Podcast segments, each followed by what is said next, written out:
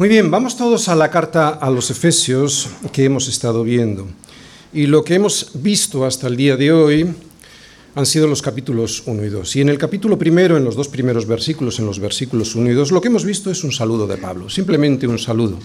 Después, en ese mismo capítulo, en el capítulo 1, en los siguientes versículos, del 3 al 14, Pablo ha explicado cuál es el plan de Dios, cuál fue el plan de Dios para nosotros. Así pues, en estos versículos que tenéis ahí, del 13 al 14, Pablo nos ha explicado cómo fue el plan que Dios diseñó desde antes de la fundación del mundo. Este plan que fue elaborado por el Dios Trino fue el siguiente. Recordamos, Dios Padre eligió escoger de entre la raza humana y desde antes de la fundación del mundo aquellos que habrían de ser sus hijos, predestinándolos para ser su pueblo. Dios Hijo Dios Hijo, en la persona de su Hijo Jesucristo, vino a este mundo para realizar este plan. Y aunque pensábamos que éramos libres, en realidad estábamos presos por Satanás y éramos esclavos del pecado. Por eso, y gracias al derramamiento de su sangre en la cruz, Jesús pagó por nosotros lo que nosotros debíamos pagar y nos concedió el perdón por nuestras ofensas a Dios, nos justificó ante el Padre para poder estar ante su presencia aquí y en la eternidad, y nos dio el entendimiento de lo que el Padre quiere que sepamos sobre nuestra identidad y también nos otorgó una herencia. Y Dios Espíritu Santo, ¿qué hizo Dios Espíritu Santo? Pues Él llama a los elegidos por Dios Padre a través de la predicación de la palabra y sella esa promesa del Padre adquirida por el Hijo habitando en sus hijos, porque Él es las arras de esta promesa y lo hace hasta la redención definitiva de la posesión adquirida por Cristo para nosotros. ¿Cuál es esa promesa de Cristo para nosotros? La vida eterna. Esto es lo que hemos visto en el capítulo 1, versículos del 3 al 14. Del 15 al 23, Pablo ora. Ora para que entendamos esto. Desde el versículo 15 de este capítulo 1 hasta el final, Pablo ora por los creyentes de las iglesias que van a recibir esta carta y ora para que puedan comprender lo que les acaba de explicar. Pide a Dios que alumbre los ojos de su entendimiento para que sepan cuál es la esperanza a la que Él les ha llamado, cuáles las riquezas de su herencia y cuál es la supereminente grandeza de su poder para con nosotros, los que creemos. Bien, pues este es uno de los grandes problemas de los creyentes en nuestra vida diaria, que no entendemos bien ni las grandezas que Dios nos tiene reservadas, ni el poder de Dios para darnos esas grandezas. Un poder que levantó a Jesús de entre los muertos. Por eso vamos muchas veces en nuestras fuerzas, porque no lo entendemos y no creemos lo que Dios nos dice de esas riquezas que tenemos en Cristo. Y otra vez, esto es por fe. Esto es por fe. No vale querer verlas primero para creerlas después. No funciona así. Solo cuando creemos en Dios y sus promesas. Y atención, cuando tenemos a Cristo como cabeza de la Iglesia, esto es importante porque es de lo que vamos a hablar hoy, no solo hay que creer en estas promesas, sino cuando tenemos a Cristo por cabeza de la Iglesia, de la Iglesia, podremos recibir las bendiciones de Dios. Por eso la Iglesia es fundamental en el diseño de Dios para que su pueblo pueda ir caminando juntos y en armonía hasta llegar a su monte santo. La Iglesia es fundamental. Y de la Iglesia y su importancia es de lo que nos va a hablar Pablo en la segunda parte del capítulo 2. Ahora vamos a entrar, pero antes nos va a recordar todas las bendiciones, o mejor dicho, que todas las bendiciones que tenemos en Cristo Jesús son por pura gracia. Fijaros, en el capítulo 2, en los versículos del 1 al 10, ahora en el inicio de ese capítulo, Pablo nos dice que sin la gracia de Dios estaríamos muertos, espiritualmente muertos, sin ningún conocimiento ni entendimiento de lo que realmente importa en la vida. Sin embargo, y después de decir que estábamos muertos, menciona el gran pero, está en el versículo 4, el gran pero que hace la gran diferencia, y diferencia trascendental en el hombre. Pero, dice el versículo 4 del capítulo 2, pero Dios, que es rico en misericordia, por su gran amor con que nos amó, aun estando nosotros muertos en pecados, nos dio vida juntamente con Cristo. Por gracia sois salvos La gracia como regalo inmerecido.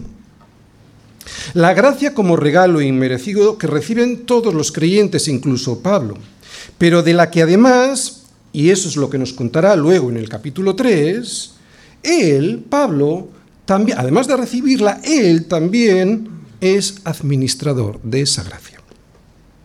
Pero antes de explicarnos en qué consiste y cómo ejerce ese oficio Pablo de administrar la gracia de Dios a los creyentes de las iglesias que él es responsable, al final del capítulo 2, todavía estamos en el capítulo 2, no en el capítulo 3, que esto lo veremos en el capítulo 3, al final del capítulo 2 Pablo menciona lo que consiguió Cristo con su muerte sobre una cruz. Fijaros en los versículos del 11 al 22, él nos dice que Cristo, con el derramamiento de su sangre, derribó la pared intermedia que hacía de separación entre los judíos y gentiles, haciendo de ambos pueblos uno. Porque Él es nuestra paz, que de ambos pueblos hizo uno, derribando la pared intermedia de separación. O sea, que nosotros los gentiles ya no somos extranjeros ni advenedizos, sino conciudadanos de los santos y miembros de la familia de Dios. Es muy interesante esta afirmación sobre el poder de la sangre de Cristo. Pablo dice que con su sangre Cristo derribó la barrera que había entre los judíos y los gentiles. Y es curioso porque en la predicación que vimos hace dos domingos sobre la cena del Señor y que yo titulé Nuestra boda viene pronto, aprendimos que esa separación con los demás pueblos, esa barrera tenía una importancia fundamental. ¿Lo recordáis? Servía de enseñanza. Valía para que los demás pueblos supiesen quién era Dios y cómo era su gloria. Y al ver esa diferencia, el resto quisiera, se le antojase ser parte del pueblo de Dios.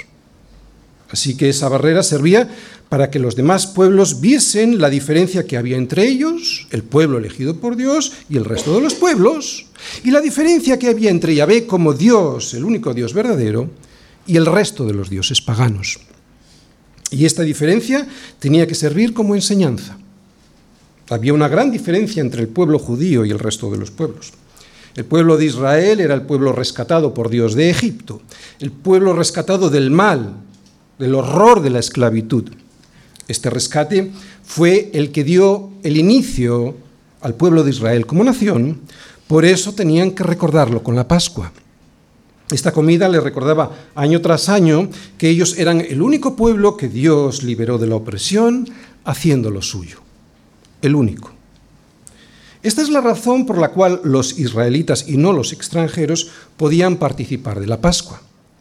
Si algún extranjero quería comerla, entonces tenía que ser previamente circuncidado, convirtiéndose en ese momento en miembro de la nación y reconociendo a Yahvé como su único Dios y dejando al resto de los dioses a los que antes adoraba.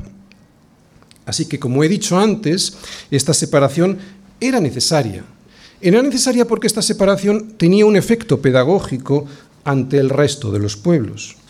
El pueblo de Israel debía ser el reflejo de la gloria de Dios y de esta forma los demás podrían llegar a conocer a Dios y la santidad, a la que Dios les llamaba.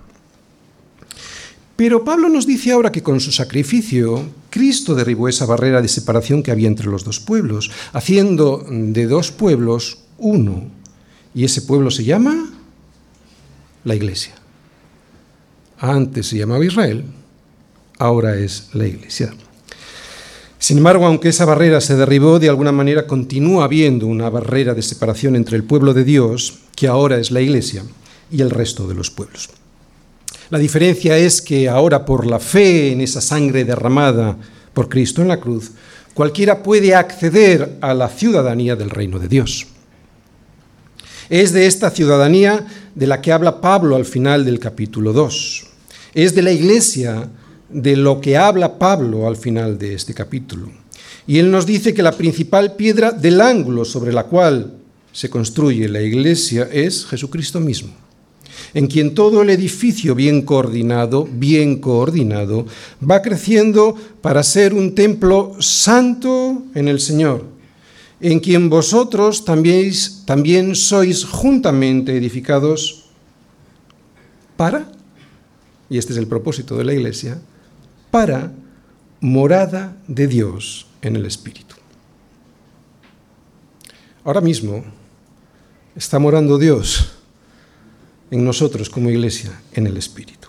Así que la iglesia del Señor se construye con piedras, sí, pero no son unas piedras cualquiera, somos tú y yo.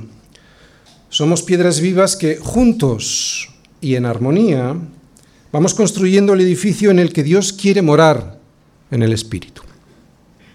Y ahora entra, esto era el final del capítulo 2, y ahora entramos en el capítulo 3. Fijaros, versículo 1. Por esta causa yo, Pablo, prisionero de Cristo Jesús por vosotros los gentiles, y vamos a pasar al versículo 14. Por esta causa doblo mis rodillas ante el Padre de nuestro Señor Jesucristo. Esto es lo que vamos a ver hoy, solo esto. ¿De acuerdo? Porque lo que hay entre estos dos versículos, entre el versículo 1 y el versículo 14, es como un paréntesis, un paréntesis que veremos en el próximo sermón. Lo que hay en los versículos del 1 al 14 es la explicación de Pablo sobre en qué consiste y cómo ejerce él ese oficio de administrar la gracia de Dios a los creyentes y a las iglesias de las que él era responsable. Así que vamos a leer este capítulo 3 de esta manera para entender mejor lo que Pablo nos quiere decir. Fijaros, tenemos ahí el versículo 1 y el versículo 14. Y luego vamos a leer lo que hay en medio, ¿de acuerdo? Para entender mejor este capítulo. Versículo 1, lo volvemos a leer. Por esta causa yo, Pablo, prisionero de Cristo Jesús, por vosotros los gentiles. Y ahora viene un paréntesis, lo veremos el próximo domingo, pero sigue aquí. Doblo mis rodillas ante el Padre de nuestro Señor Jesucristo ¿De acuerdo? Y a partir de este versículo 14 y hasta el final del capítulo, voy a orar, dice Pablo, por vosotros, para que entendáis bien, otra vez voy a orar para que entendáis bien cuál es la obra de Dios, que ya os he explicado. Y especialmente lo voy a hacer para que entendáis lo que os acabo de decir al final del capítulo 2. ¿Qué es la iglesia? Pero antes os quiero explicar mi labor antes de orar, por eso este paréntesis, quiero explicaros mi labor, porque después de haberos mostrado cuál es el reino de Dios al que habéis sido llamados y cómo es la nueva ciudadanía que se os ha otorgado en este reino, tenéis que saber que hay personas que Dios ha elegido para que administren este reino. ¿Por qué? Porque es absurdo pensar, como algunos pretenden con la Iglesia, que los reinos solo están compuestos por un rey y su ciudadanía. Y esto no es así. Porque cualquiera entiende que para que un reino funcione correctamente, tiene que haber unos oficios de gobierno a través de los cuales el rey administra su reino. Por eso Pablo nos explica, y ahora es en los versículos del 2 al 14, su función de administración. Vamos a leer. Si es que habéis oído de la administración de la gracia de Dios que me fue dada para con vosotros, ya que algunos de los que estáis leyendo esta carta no me conocéis, yo os voy a contar ahora cuál es mi función en el cuerpo de Cristo, que es la iglesia. Mirad, versículo 3. Por revelación me fue declarado el misterio como antes lo he escrito brevemente. Capítulos 1 y 2. Leyendo lo cual podéis entender cuál sea mi conocimiento en el misterio de Cristo. Misterio que en otras generaciones no se dio a conocer a los hijos de los hombres, como ahora es revelado a sus santos apóstoles y profetas por el Espíritu.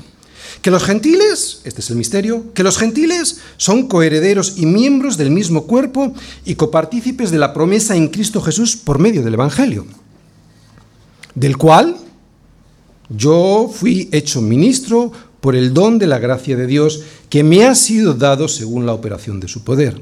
A mí, que soy menos que el más pequeño de todos los santos, me fue dada esta gracia de anunciar entre los gentiles el Evangelio de las inescrutables riquezas de Cristo y de aclarar a todos cuál sea la dispensación del misterio escondido desde los siglos en Dios, que creó todas las cosas ¿Para qué? Para que la multiforme sabiduría de Dios sea ahora dada a conocer por medio de la Iglesia a los principados y potestades en los lugares celestiales.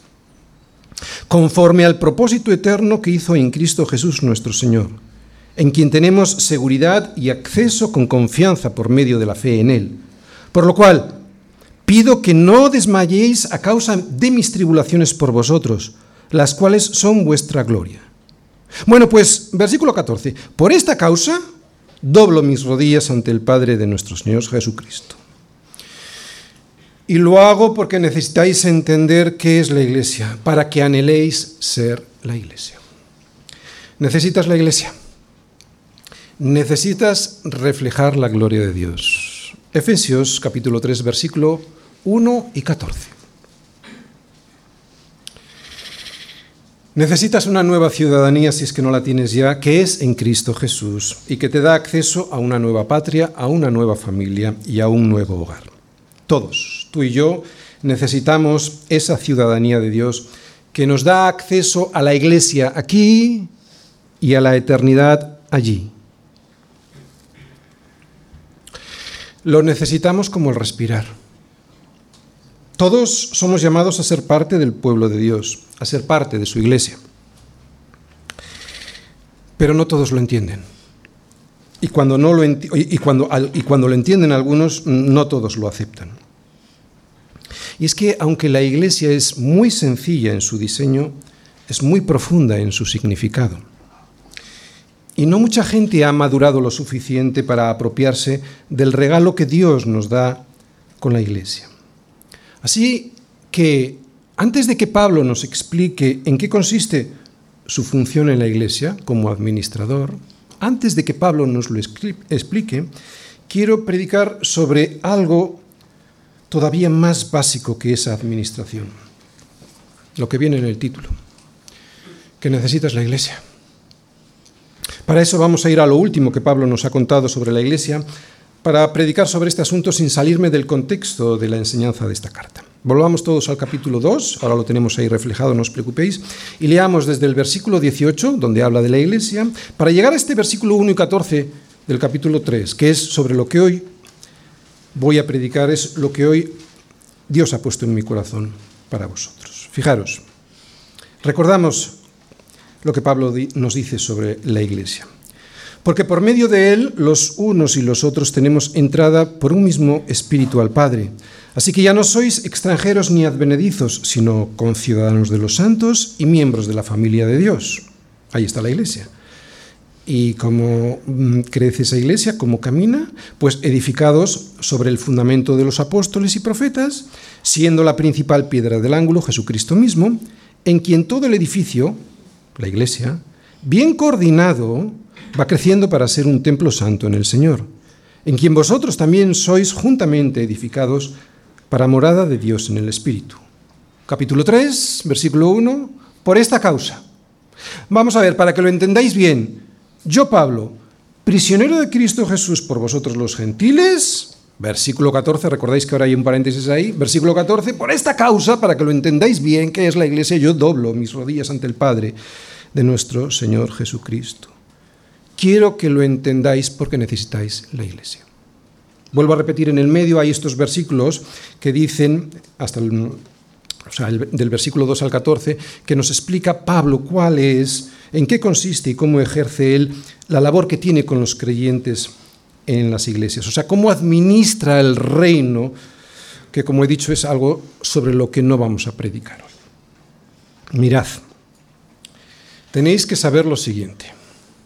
Dios ha diseñado un plan para ti y para mí. Y ese plan es un plan bueno porque tiene un propósito bueno. Propósito que nos ha revelado en las escrituras. Necesitas saber, y ya de una vez, más de uno lo descubrirá dentro de 20 años, a pesar de esta predicación. Pero bueno, ¿qué le voy a hacer? Necesitas saber, y ya de una vez, que si Él te ha llamado a formar parte de su pueblo, que es su iglesia, no puedes resistirte. Y no puedes hacerlo porque no lo vas a conseguir. Y lo que es peor, que durante ese tiempo de rebeldía lo único que conseguirás será darte coces contra el aguijón que tú mismo te has clavado. Y eso duele, y duele mucho. Mi hermano, necesitas la iglesia. La iglesia es el diseño de Dios para su pueblo. Y en ese diseño la iglesia es el centro de la historia. No sabes el privilegio que eso significa. Dios está llamando a un pueblo para que sea el motivo de su gloria aquí, la iglesia, y en la eternidad. Y tienes que saber si eres parte de ese pueblo. Tienes que saberlo ya de una vez para dejar de andar dando tumbos por las esquinas, llorando tu desgracia como los que no tienen esperanza. No estás solo. Dios no quiere que lo estés. Dios es soberano de la historia, Dios lo controla todo y en ese control de Dios, la iglesia está en el centro de su plan. Tienes que descubrir y entender el plan de Dios para la iglesia y lo que implica vivir en comunidad. Fíjate en la palabra, estudia la palabra, lee la palabra y descubrirás que está llena de perlas sobre este plan para que puedas meditar en él. Y si las descubres, estas perlas, te darás cuenta que no estás solo y que Dios quiere que vivas tu vida junto a otros y en armonía con ellos para terminar llegando todos juntos y en armonía hasta el monte del Señor. Muchos cristianos se sienten perdidos y desorientados y eso es porque no han descubierto este plan de Dios para sus vidas o lo han rechazado al ver lo que cuesta servir. Pero no te dejes engañar. El enemigo está para eso. No te dejes engañar por el enemigo y recuerda que las palabras del, Señor Jesús dijeron que más bienaventurado es dar que recibir. Y es que la iglesia es servicio. Ahí está el gran problema. La iglesia es servicio, no es venir el domingo, es servicio. El verdadero servicio se hace sin esperar nada a cambio, claro. Y esa es la dificultad de la iglesia. Porque en el servicio, en el servicio hay que morir a uno mismo regalando de tu tiempo, de tu dinero, de tus recursos y hasta de tu salud. Esto lo saben muy bien los pastores y los ministros del Evangelio. Poniendo todo tu corazón para sostener a los demás. Pero es que amar es servir y servir es morir. Por eso cuesta tanto hacerlo, por eso cuesta tanto ser la iglesia. Porque necesitas morir. Pero mira la cruz y verás allí a lo que has sido llamado, a servir muriendo. Muchos cristianos sinceros se pasan la vida llorando, amargados, sin esperanza, dando tumbos y sin saber a qué han sido llamados ni por qué existen. ¿Cómo puede ser eso? Bueno, pues eso ocurre porque después de creer y de creer sinceramente, se han apartado o nunca han sido parte de la iglesia a la que Dios les ha llamado, a la que Dios quiere que se unan, para que Él se pueda dar la gloria. Necesitas la iglesia porque necesitas reflejar la gloria de Dios como un miembro del cuerpo de Cristo. Y si no, vivirás permanentemente confundido y sin enterarte de nada de lo que Dios quiere darte. Vivirás perdido en un mundo perdido. Y solo hay dos pueblos, el pueblo de Dios o el pueblo que vive de espaldas a Él. ¿Estás confuso y eres cristiano? Pues eso es una contradicción en sí misma. Es una contradicción porque precisamente un cristiano que forma parte del cuerpo, del cuerpo de Cristo jamás vive confundido. Un cristiano que forma parte del cuerpo de Cristo sabe por qué y para qué le ha llamado Dios y sabe hacia dónde y con quién tiene que ir caminando. Solo cuando formas parte del cuerpo que es la iglesia, sirviendo, es cuando empiezas a entender y a darle sentido a tu vida, porque ese fue el diseño de Dios para ti. Por eso esta predicación de hoy y la siguiente pregunta. ¿Sabes que formas parte de un pueblo que tiene un destino y un propósito claramente definido o no lo sabes? Y si lo sabes, ¿estás dispuesto a morir a ti mismo para amar a ese pueblo y caminar junto a él en armonía o prefieres el egoísmo de caminar tú solo? Hoy voy a intentar explicar qué significa vivir en comunidad y cómo deben ser las iglesias locales. Creo que es bueno escuchar a Pablo, o mejor dicho, escuchar antes mm, de que Pablo nos explique cuál es su misión como administrador en el reino de Dios, que eso lo veremos en los versículos del 2 al 14. Creo que es bueno entender esto antes de escuchar a Pablo explicarnos eso, cuál es su labor como administrador. ¿no? Es bueno que podamos hacer esta reflexión sobre qué significa vivir en comunidad y cómo deben ser las iglesias locales. Es importante entenderlo primero para aceptarlo después, porque es un milagro caminar todos juntos y en armonía como una familia hacia el Señor y no todos lo hacen. Y no todos lo hacen. Y sin embargo vivir así en la iglesia es una de las pruebas para nosotros mismos de estar llenos del Espíritu Santo y de haber sido convertidos. Así que, ¿qué es lo que debe caracterizar a una iglesia local para que sea una iglesia bíblica de verdad? Voy a mostrarlo con cuatro puntos. Primero, tiene que reflejar el carácter de Dios, santidad, unidad y amor. Segundo punto, necesita diversidad entre sus miembros. Tercer punto, necesita la disciplina. Cuarto punto, necesita ancianos que guíen y sirvan de modelo. Primer punto, una iglesia necesita reflejar el carácter de Dios. Aquí vamos a ver santidad, unidad y amor. Una iglesia debe caracterizarse fundamentalmente por la santidad, por la unidad entre sus miembros y por el amor que hay entre ellos. Amor que se ve. ¿Por qué esto debe ser así? Bueno, pues porque hemos sido llamados por Dios para reflejar su carácter. Y Dios es santo, es uno y es amor. Vamos a ver lo que es santos. Debemos ser santos. Y esto lo que significa es que hemos sido apartados por el Señor y para el Señor. Para desear, para anhelar la pureza en nuestros actos, en todos nuestros actos y en nuestras relaciones con los demás. De manera que la santidad ha de ser una marca inconfundible de la Iglesia universal y evidentemente también de la Iglesia, de nuestra Iglesia local. Santidad no significa santurronería o falsa piedad ritual religiosa. No. No tiene nada que ver con eso que confunde mucha gente. Cuando alguien nos ve o nos vea reunidos como iglesia, o cuando alguien nos vea fuera de la iglesia, ¿no? relacionándonos con los demás, pero sabiendo que pertenecemos al cuerpo de Cristo, debieran pensar y decir, si es que son honestos consigo mismos y nosotros somos santos, si fueran honestos consigo mismos y nosotros practicáramos la santidad, debieran decir, esa comunidad de creyentes es verdaderamente santa. Es una comunidad de creyentes que tiene sus corazones afirmados solamente en Cristo y que le quieren dar toda la gloria solamente a Él sin, mancharse con el sistema de valores de este mundo. Es una comunidad de creyentes que se me antoja, y se me antoja porque ellos tienen una vida mejor a pesar de los problemas que nos rodean a todos. En definitiva, es una comunidad de creyentes santa porque sus miembros son más humanos. Así que debemos ser santos porque Dios es santo y eso es bueno para nosotros. Por eso debemos anhelar la santidad cada día para ser cada día más puros.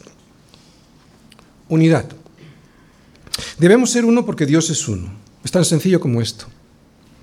Pablo estaba muy enfadado con la iglesia en Corinto, ¿sabéis? Seguro que sí. Y lo estaba, entre otros motivos, porque veía divisiones y grupitos en esa iglesia local.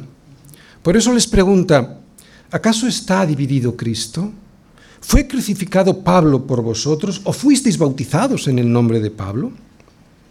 Lo que les está mostrando a estos corintios es que, como la iglesia es el cuerpo de Cristo, en todo cuerpo de Cristo, entonces la iglesia es una porque un cuerpo es imposible que esté dividido.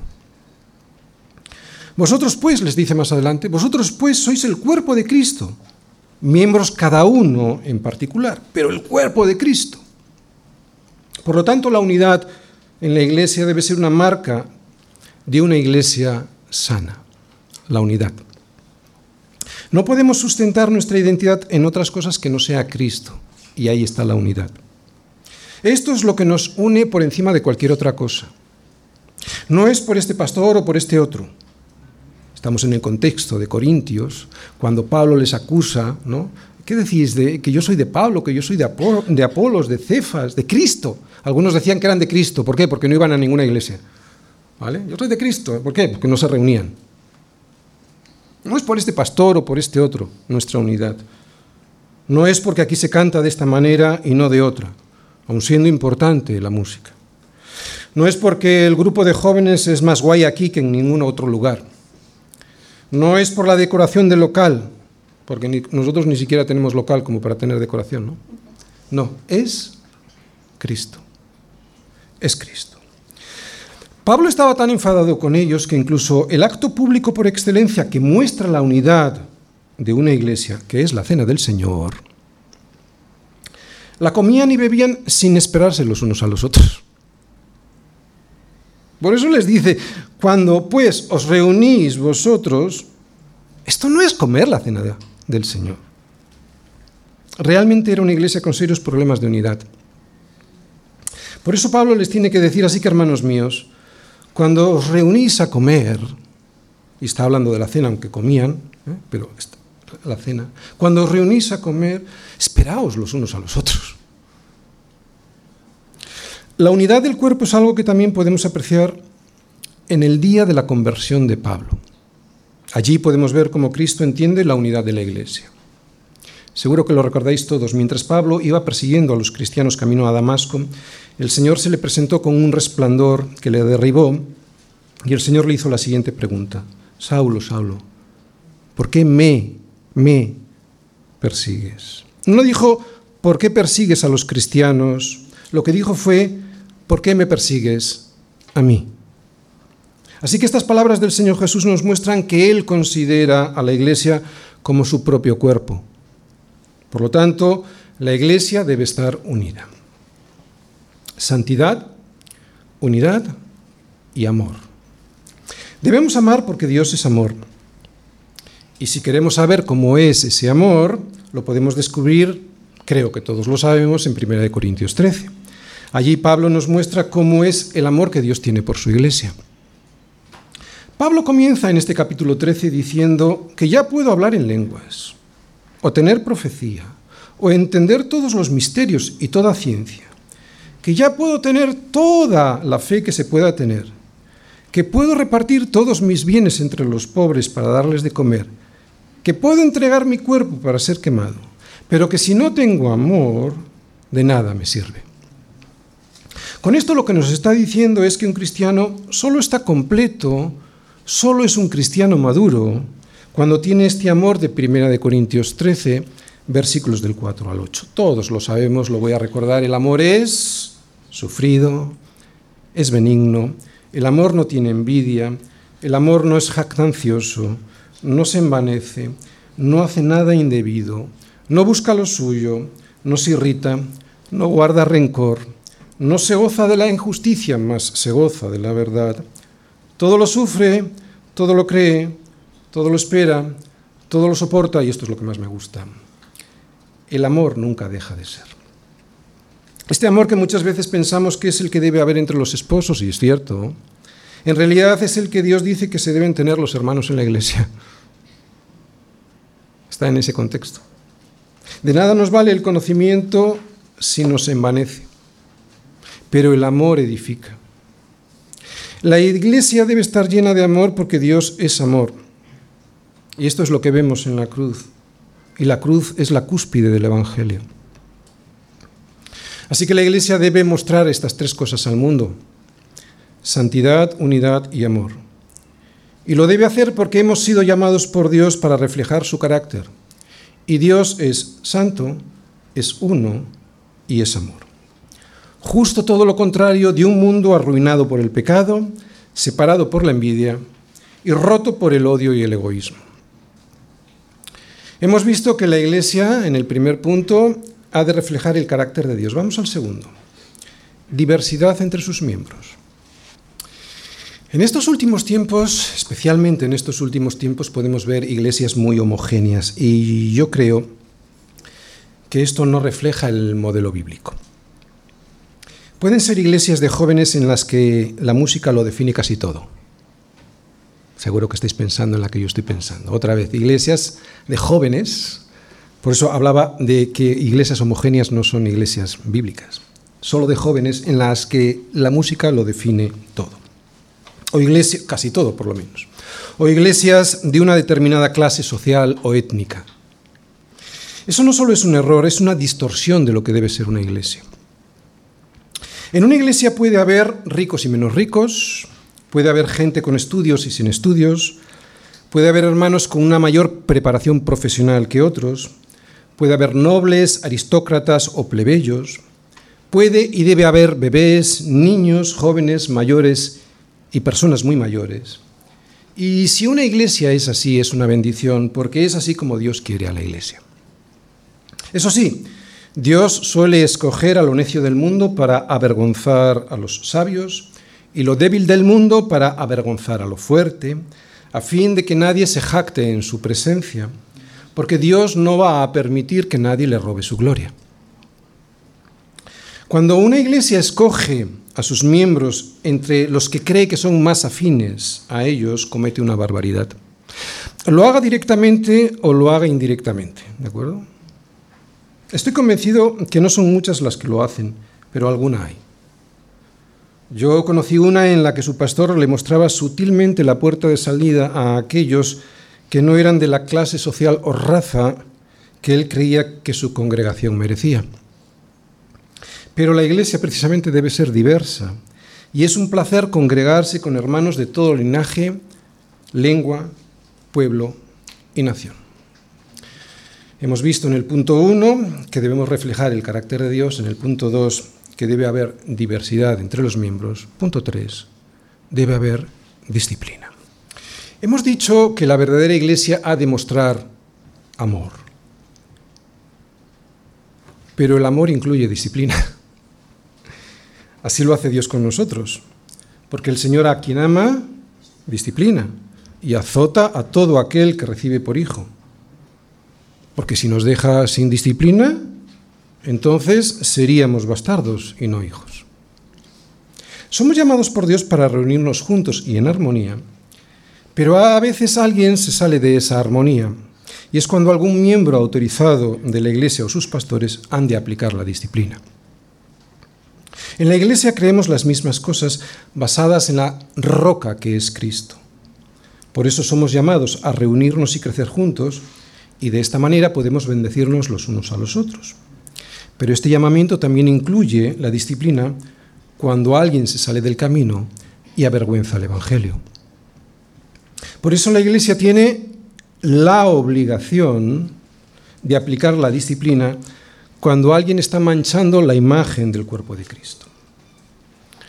Este tema es muy difícil porque somos muy soberbios.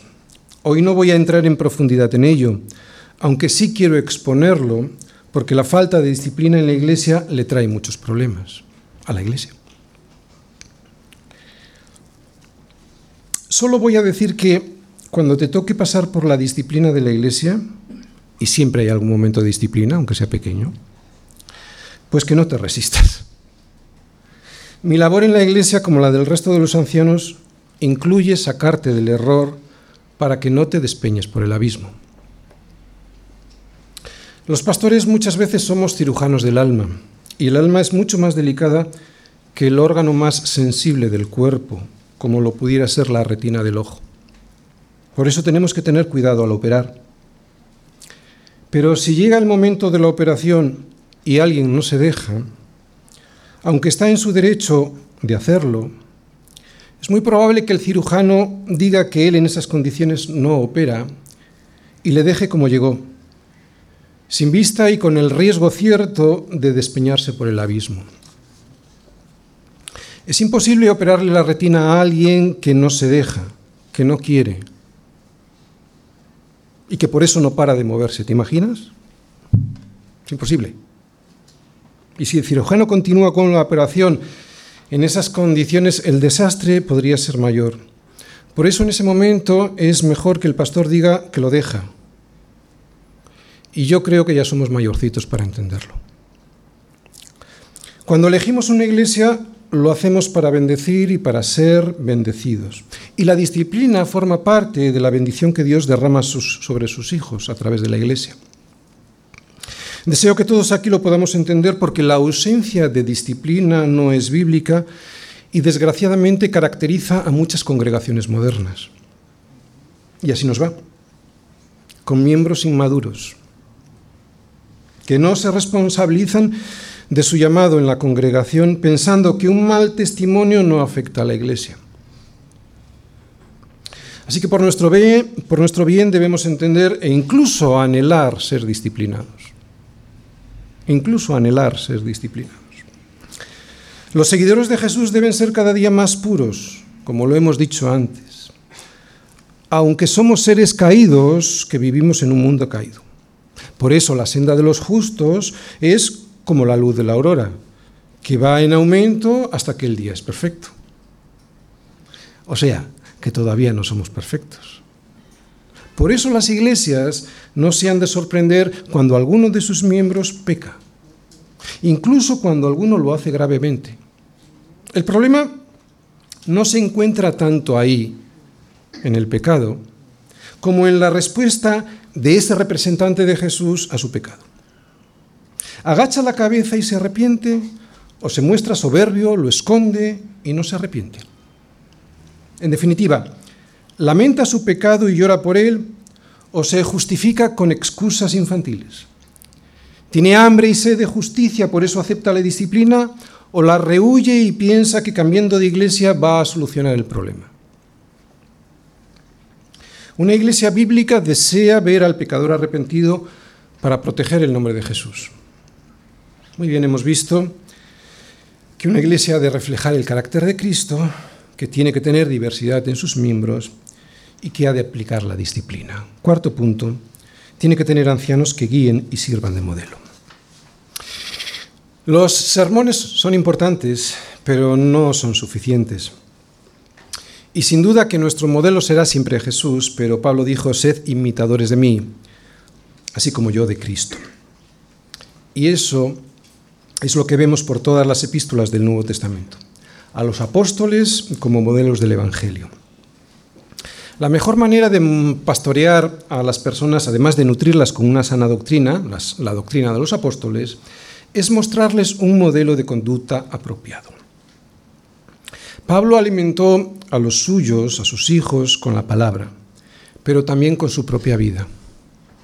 Estuvo dispuesto siempre a entregar su vida. Esto es algo de lo que veremos el próximo domingo y que hemos leído al principio.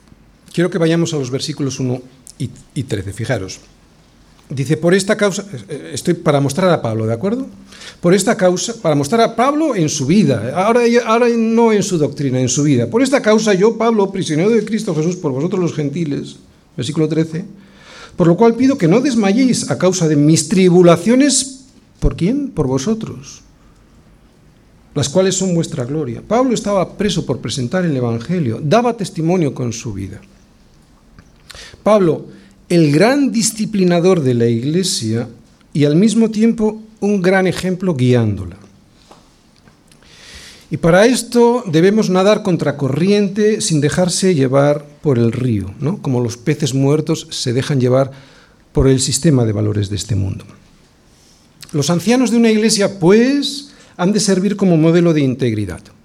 Pero cuidado, no somos perfectos. Nuestros ojos, los ojos de todos nosotros han de estar puestos en dónde? En Jesús, que es el autor y consumador de la fe. Aún así, quiero que vayamos todos nosotros a Primera de Tesalonicenses 2, versículos del 1 al 12, para ver el ejemplo de Pablo. Dice así, porque vosotros mismos sabéis, hermanos, que nuestra, que nuestra visita a vosotros no resultó vana. Pues habiendo antes padecido y sido ultrajados en Filipos, como sabéis, tuvimos de nuevo en nuestro Dios para anunciaros el Evangelio de Dios en medio de gran oposición. Porque nuestra exhortación no procedió de error ni de impureza, ni fue por engaño, sino que según fuimos aprobados por Dios para que se nos confiase el Evangelio, así hablamos no como para agradar a los hombres, sino a Dios, que prueba nuestros corazones. Porque nunca usamos de palabras lisonjeras, como sabéis, ni encubrimos avaricia. Dios es testigo. Ni buscamos gloria de los hombres, ni de vosotros, ni de otros, aunque podíamos seros carga como apóstoles de Cristo.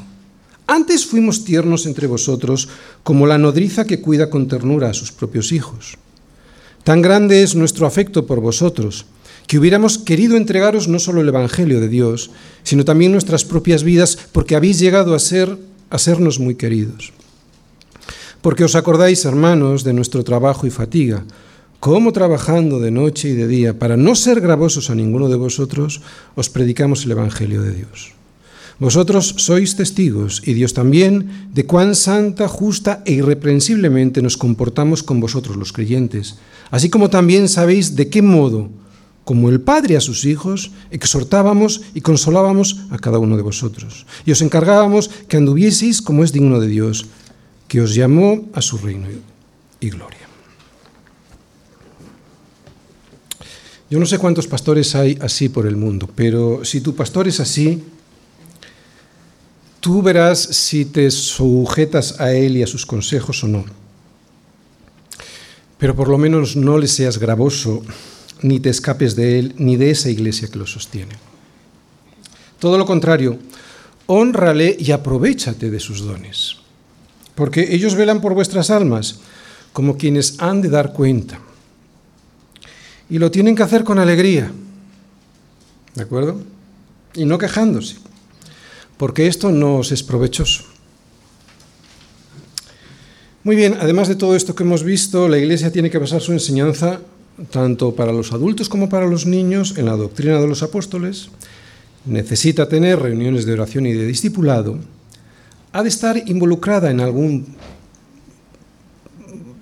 punto de misión o de evangelismo y por supuesto ha de ser hospitalaria con los que llegan. Termino. Necesitas la iglesia.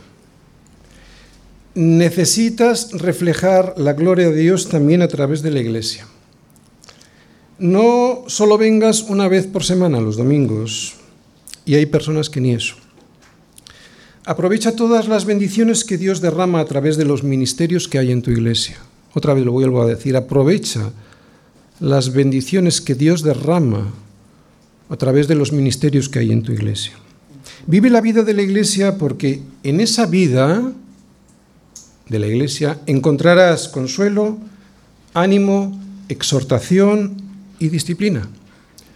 Todo ello tan necesario en este mundo caído y que te hace caer hasta que llegue el cumplimiento completo de la promesa que Dios te ha hecho. Y la promesa que Dios te ha hecho es que este cielo y esta tierra pasarán y que verás un cielo nuevo y una tierra nueva. Porque el primer cielo y la primera tierra pasaron y el mar, ese que tanto te asusta, ese no existirá más.